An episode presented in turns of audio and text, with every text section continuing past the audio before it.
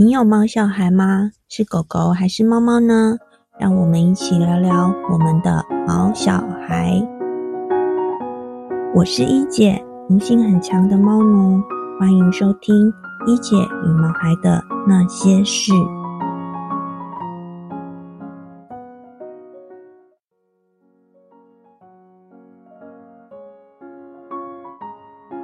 上一集聊到我的第一位宠物朋友妞妞。妞妞被小偷打离世之后，我们家就没有再养过宠物了。一直到出社会之后，有一阵子我帮朋友照顾他的中型犬雪纳瑞，顾着顾着越来越喜欢中型犬，而且狗狗的眼神真的是太让人着迷了。雪纳瑞真的很聪明，而且很可爱，又很活泼，又很真诚。朋友那只雪纳瑞有一个很好笑的地方哦，它玩到激动的时候会冲去阳台大便，泄愤的概念，真的是超可爱的。后来自己也开始做功课，知道雪纳瑞这个品种的狗狗智商跟五六岁的小孩智商相似。我没有品种的迷思，但是在帮朋友照顾他的雪纳瑞的过程中，让我深深的喜欢上这种狗狗的个性。在一次偶然的机会中，听到朋友的同学在台南念书，他的兽医师家里的雪纳瑞生了小狗，也是中型的雪纳瑞要送养，问我要不要，因为那个时候要找到中型的雪纳瑞已经不多了，所以听到他要送养，我二话不说就连夜赶到台南去抱小狗。我还记得我们去台南的时候已经很晚了，小狗们都正在喝奶，然后我就看到一只小狗，它不瘦弱，可是它一直要爬上妈妈身上喝奶，却一直滚下来，实在太呆萌好笑了。我也没想太多，就选它了。当时连正脸都还没有看到呢，就只因为它蠢蠢萌萌的动作，让我选择了它。缘分就是这么的奇妙。我记得带他回家的时候，我也没跟家人说，就把他养在房间里。他那个时候才刚满月，所以只有我的手掌这么大，真的超可爱。因为他还小，在我的房间就足够他跑跳碰了。除了泡内内，还要教他用尿布垫。我还准备了很多玩具给他玩，还有玩偶给他抱。幼犬除了吃喝拉，就是要玩跟睡了，每天都玩得很开心，跑起来跟小飞象一样，耳朵大大的飞起来，超可爱的。只要我出门，我就带着它出门，把它放在包包里，它也不会乱叫，很乖。我记得我还带它去逛过家乐福呢。有一天我去上厕所，它看不到我，又想要喝奶，它急到汪汪叫，真是饿不得。就在这个时候，我妈打开房门说：“怎么会有小狗的笑声？”就这样，它的存在就曝光啦。还好它实在太可爱了，所以家人也没有不高兴。因为它还小，所以活动都还在我的房间里，也没有造成家人的困扰。睡觉就跟我一起睡，帮它取名叫做 Benson。其实当初为了取这个名字，真是想破头。也不知道要取什么名字，我也忘记了为什么会取 Benson 这个名字。后来也很少叫他 Benson，都叫他阿弟，他都听得懂。大概在他五个月大的时候，我也搬出去自己住了。从此之后，我们两个就一直过着相依为命的日子。我熬夜赶稿，他也陪我熬夜。他总是静静地看着我，一直都不会乱叫，总是紧紧地跟着我。我很少买零食给他吃，怕他太胖，我抱不动。因为他是中型雪纳瑞，标准体重是八到十二公斤，所以我一直帮他控制在八公斤到八点五公斤左右，就是有公狗腰又不瘦的大帅哥。我一向是外貌协会，大概三个月会带他去美容一次，每一周我都会帮他洗澡。我本来以为雪纳瑞的尾巴是本来就这么短，大约五公分吧。后来才知道是出生的时候，医生就会用绳子绑在尾巴的地方，让血液过不去，这样就会自动断了。听说幼犬是无感的。狗狗已经是被人类完全驯化的生物，猫咪就不一样了。在狗狗的世界里，一生就认定一个主人，其他人都只是主人身边的家人或是主人的朋友。在 Benson 的眼里，我就像是他的妈妈，不管我走到哪里，不管我在干什么，他的眼神总是不会离开我的身上。当我赶工作的时候，他就睡在我的脚边。也跟着我搬了好几次家，每到一个新家，他总是第一时间找到阳台上厕所，从来不会在家里乱尿尿、乱便便，也不会在家里搞破坏。他不敢自己上床，不是跳不上去，而是他要等我答应他。是不是真的很乖、很贴心呢？如果我没有抱他上床，他就会睡在床边他的小床上，但是我很喜欢抱着他睡。所以我每天都会抱他上床睡。到了冬天，如果我晚上赶稿，他也坚持要陪我。我怕他会冷，我就抱他上床去睡，叫他帮我暖床，这样他就会乖乖的待在床上。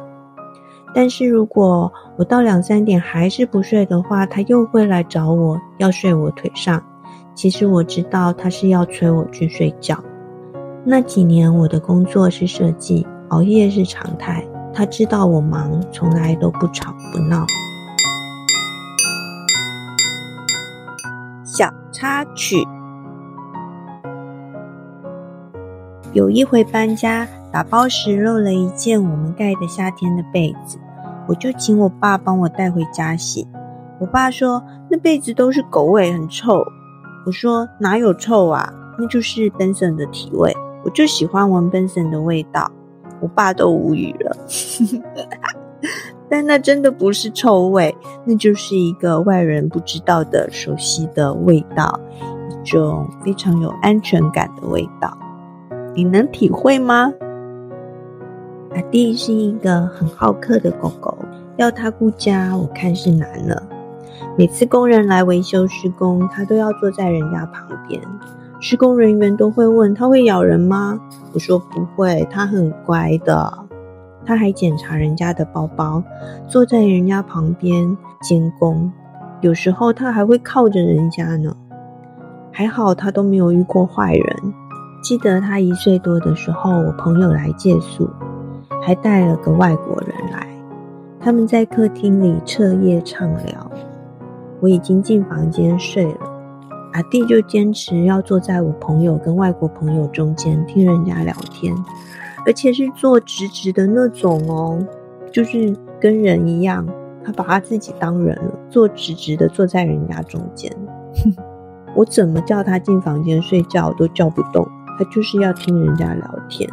隔天早上，我朋友跟我说，他们聊到一半的时候，外国朋友刚好跟 Benson 面对面了，Benson 就舔了人家一口。吓坏外国朋友，超好笑的。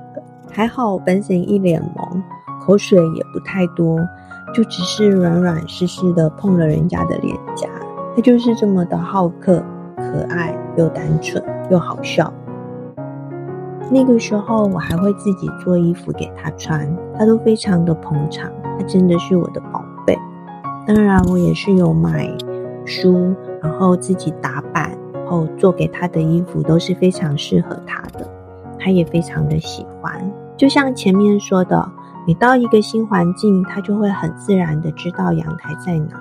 所以那个时候我都没有想过他需要遛狗。一直到他十岁那年，我有一个朋友生了龙凤胎，问我晚上可不可以去帮忙喂小 baby。很久没看过新生儿了，我当然非常的愿意呀。我也没有想到。Benson 会因此适应不良，因为从养他开始，我就没有出过国，也没有外宿过，我们几乎二十四小时都黏在一起。结果这次我去帮朋友的忙，又发了 Benson 的分离焦虑症。当时我真的是很难过，也很困扰。我朋友也说，不然我带着 Benson 过去好了。但是我想新生儿，而且 Benson 又很黏我。我没有办法顾着新生儿，又顾着 Benson，所以我并没有带他过去。但我一出门，他就嚎叫。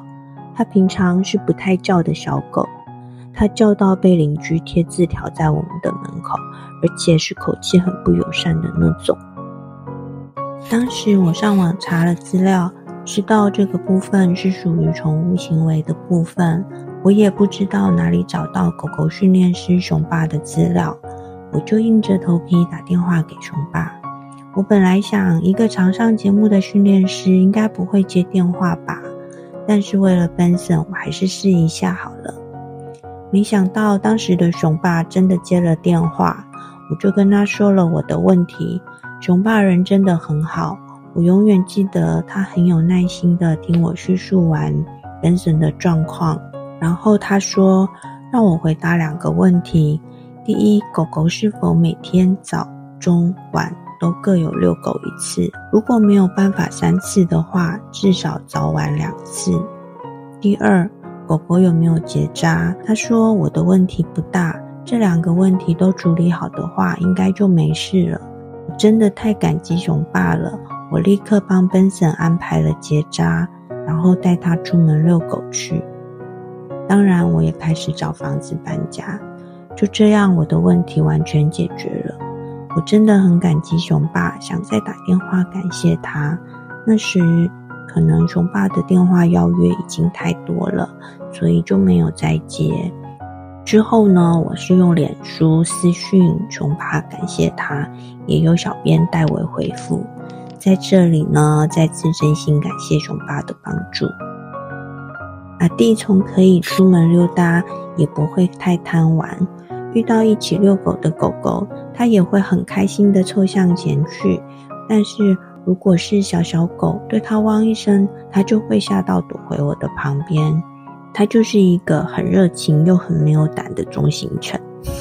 他还曾经被躲在车底下的流浪小幼猫吓过，真的是超好笑的。不过当时的小幼猫应该是有被攻击过才会这么凶。这时候牵绳的重要性就出现了。遇到危险，有牵绳一拉紧，赶快把它拉回我身边，避免它被攻击。在这里要提醒大家，动保法有规定哦，出门遛狗一定要牵绳，不然也是很容易被开罚的哟。有一年冬天，我买了一包木炭，是真的木头烧制的木炭。晚上呢，我跟朋友出去用餐回家，回家的时候发现，咦奔神来接我的时候，怎么舌头黑黑的？全身又搞得灰黑灰黑的，结果再往里面一看，原来他跑去咬木炭玩，咬到嘴巴黑黑，地上一堆木屑。当然，先带他去洗澡，然后隔天观察他的排便，他应该是没有吃进去，就是好奇的啃了，真的是又好气又好笑。我还很喜欢抱他出门，记得有一次我帮他穿着有帽子的衣服，抱着他逛了住家楼下。店员还问我：“小孩睡着了吗？”我转过去给他看，他吓了一跳，原来是狗狗哦，怎么这么乖？对呀，它就是这么乖。我抱它的时候，它会把头靠在我的肩膀上，手手就会搭在我的肩膀上，或者是勾着我的脖子，脚脚就会跨在我的腰上，抱紧紧。我只要拖着它的屁股就好，非常的省力。所以我很喜欢抱它，尤其是冬天。其实要录这一期对我来说真的是一大挑战。再去回想 Benson 的一切，还是会让我一直流眼泪。当然，好笑的地方也会让我笑出来。他在我人生最黑暗的时候进入我的生活，陪伴我。他的一生都在为我担心，即使我对他真的很严格。这集跟大家分享我跟 Benson 的生活点滴，不知道有没有引起你的共鸣呢？我和 Benson 还有一些小故事，我们下集继续聊吧。如果您收听了今天我跟 Benson 的小故事，也得到了您的共鸣，可以在评论区跟我们分享哦。感谢你收听完今天的节目，如果你喜欢我的分享，欢迎订阅、下载。及分享节目给你的朋友。一姐与毛孩的那些事，我们下期见。